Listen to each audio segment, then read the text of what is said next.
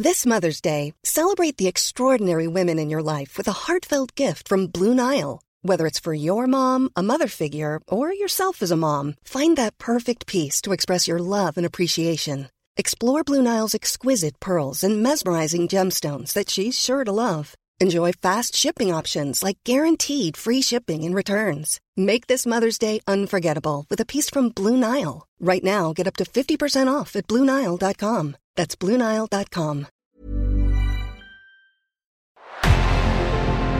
En revenant à la lampe à huile, je ne crois pas au modèle Amish. Uh, there is one more thing. Don't try to be too smart. Pay taxes when, when you have to pay taxes.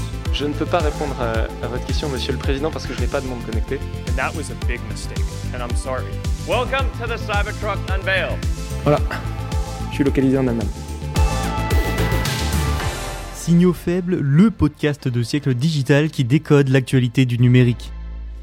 Bonjour à toutes et à tous en ce mercredi 17 mars 2023. C'est parti, voici tout de suite les actualités du jour. La première, c'est Amazon, qui veut construire une expérience conversationnelle alimentée par de l'IA pour sa boutique en ligne. Twitter, ensuite, le réseau social a fait sa première acquisition de l'Air Musk, un pas de plus vers une super application.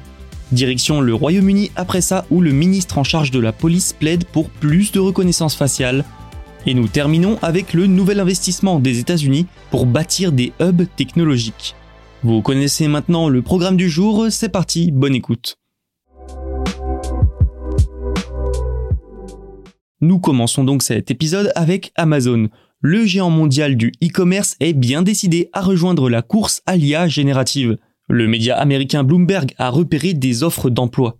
Dans la description, il est notamment écrit que ces emplois doivent permettre de réinventer Amazon Search avec une nouvelle, je cite, expérience de conversation interactive qui vous aide à trouver des réponses aux questions sur les produits, à effectuer des comparaisons de produits, à recevoir des suggestions de produits personnalisés et bien plus encore. Vous pouvez lire ça par exemple dans la description d'une offre d'emploi pour un ingénieur spécialisé dans l'apprentissage automatique.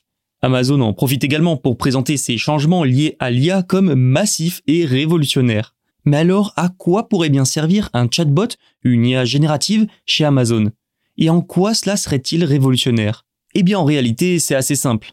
Selon les descriptions des offres d'emploi toujours, le chatbot pourrait bien être intégré à l'outil de recherche de sa boutique en ligne. Lorsque vous voudrez chercher un produit très spécifique sur Amazon par exemple, le chatbot pourrait bien vous permettre de le trouver ou encore comparer des produits entre eux. Une idée qui rejoint celle de Google qui, via son IA générative sur son moteur de recherche, estime pouvoir créer des guides d'achat à partir d'une seule recherche d'un utilisateur. Alors oui, nous ne savons pas encore à quoi ressemblera ce chatbot, ni ses fonctionnalités exactes, ni même la forme que ça prendra sur Amazon. Mais il semble inévitable que les achats conversationnels arrivent sur Amazon un jour. Pourquoi? Eh bien tout d'abord à cause de la frénésie mondiale autour de l'intelligence artificielle. Ça attire investisseurs et consommateurs.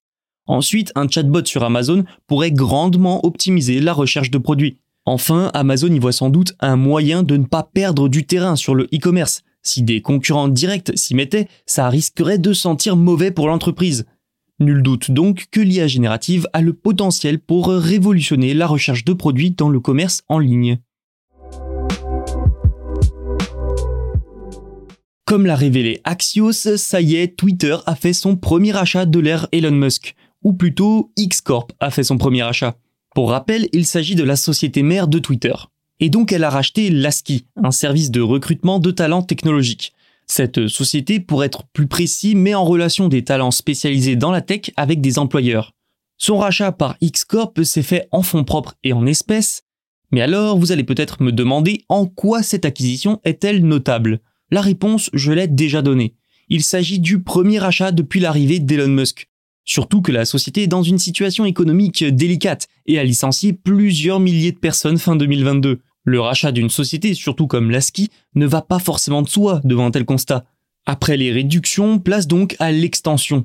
Une opération qui pourrait rassurer les investisseurs et les annonceurs. Nous le verrons bien, mais ça arrive aussi au moment de la nomination d'une PDG qui remplacera Elon Musk dans six semaines, Linda Yaccarino.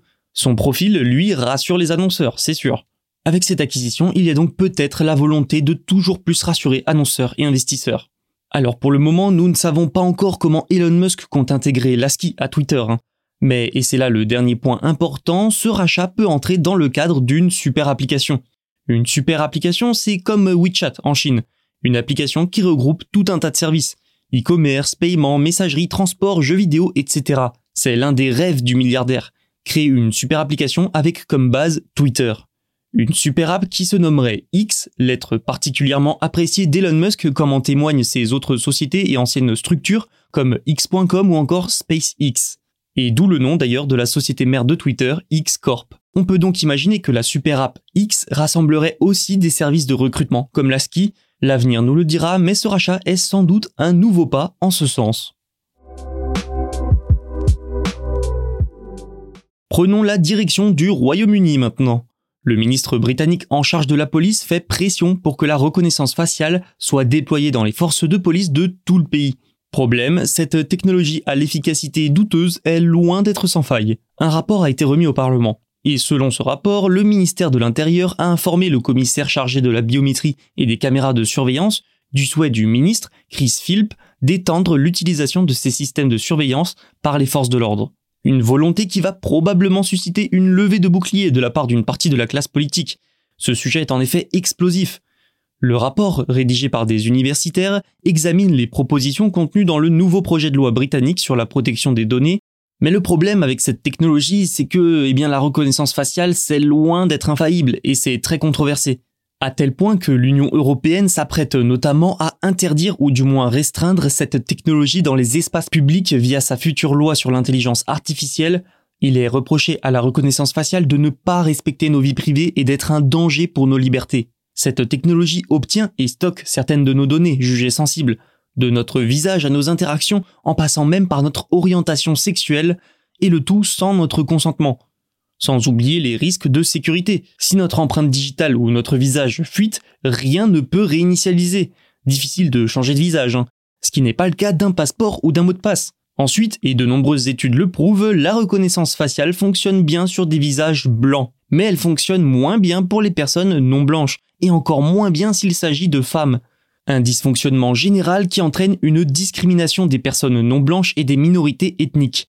Dans le cadre d'une utilisation par la police, comme plusieurs affaires outre-Atlantique l'ont déjà prouvé, ces mêmes personnes seront visées de manière disproportionnée. Bref, une extension de son utilisation ne va pas forcément de soi. Après, la reconnaissance faciale fonctionne tout de même dans plusieurs cas. Ça a été par exemple utilisé par la police du sud du Pays de Galles et la police métropolitaine de Londres au cours des cinq dernières années, essentiellement lors d'événements comme le carnaval de Notting Hill et plus récemment lors du couronnement de Charles III. Le Financial Times avait notamment révélé que cette technologie a été utilisée sur le grand public par des autorités pour rechercher des personnes déjà connues des services, données ensuite partagées avec d'autres services, comme la police métropolitaine. Et en 2020, des juges de la Cour d'appel ont même statué que les essais antérieurs du logiciel de reconnaissance faciale par la police du Pays de Galles étaient illégaux. Mais la police continue d'utiliser cette technologie. Les États-Unis ont le portefeuille qui chauffe. Washington veut développer des écosystèmes tech en dehors de la Silicon Valley et de San Francisco. Il faut dire que cette dernière attire de moins en moins.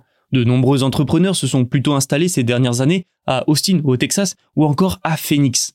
L'administration Biden l'a bien compris et veut créer au moins 20 nouveaux pôles de compétitivité.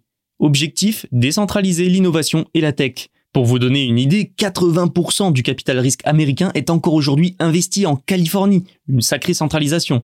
Pour créer ces tech hubs, le gouvernement américain a donc prévu 4 milliards de dollars pour le budget 2024.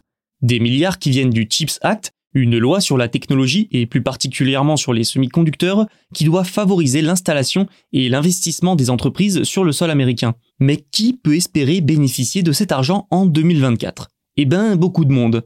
Intelligence artificielle, semi-conducteurs, informatique quantique, cybersécurité ou encore batterie, tout un tas de secteurs technologiques sont concernés. La sélection des projets se terminera le 15 août. Pour être candidat et espérer obtenir une aide, les entreprises doivent notamment former des consortiums avec au moins une université ou institution de recherche, mais aussi une administration locale ou étatique, ou encore une entreprise du secteur numérique ou industriel. Pour les États-Unis, c'est un moyen supplémentaire de réindustrialiser le pays, les investissements dans les puces et les batteries sont de plus en plus nombreux, mais d'autres secteurs devraient eux aussi se développer. Objectif, outre se détacher de la Silicon Valley, c'est de réduire la dépendance à l'Asie et donc de gagner en autonomie et en souveraineté. Se détacher de la Silicon Valley doit aussi permettre de dynamiser d'autres territoires souvent délaissés ces dernières années. C'est tout pour aujourd'hui et c'est déjà pas mal, vous pouvez vous abonner pour ne rien manquer. Quant à moi, je vous dis à demain pour un nouvel épisode sur siècledigital.fr et les plateformes de streaming.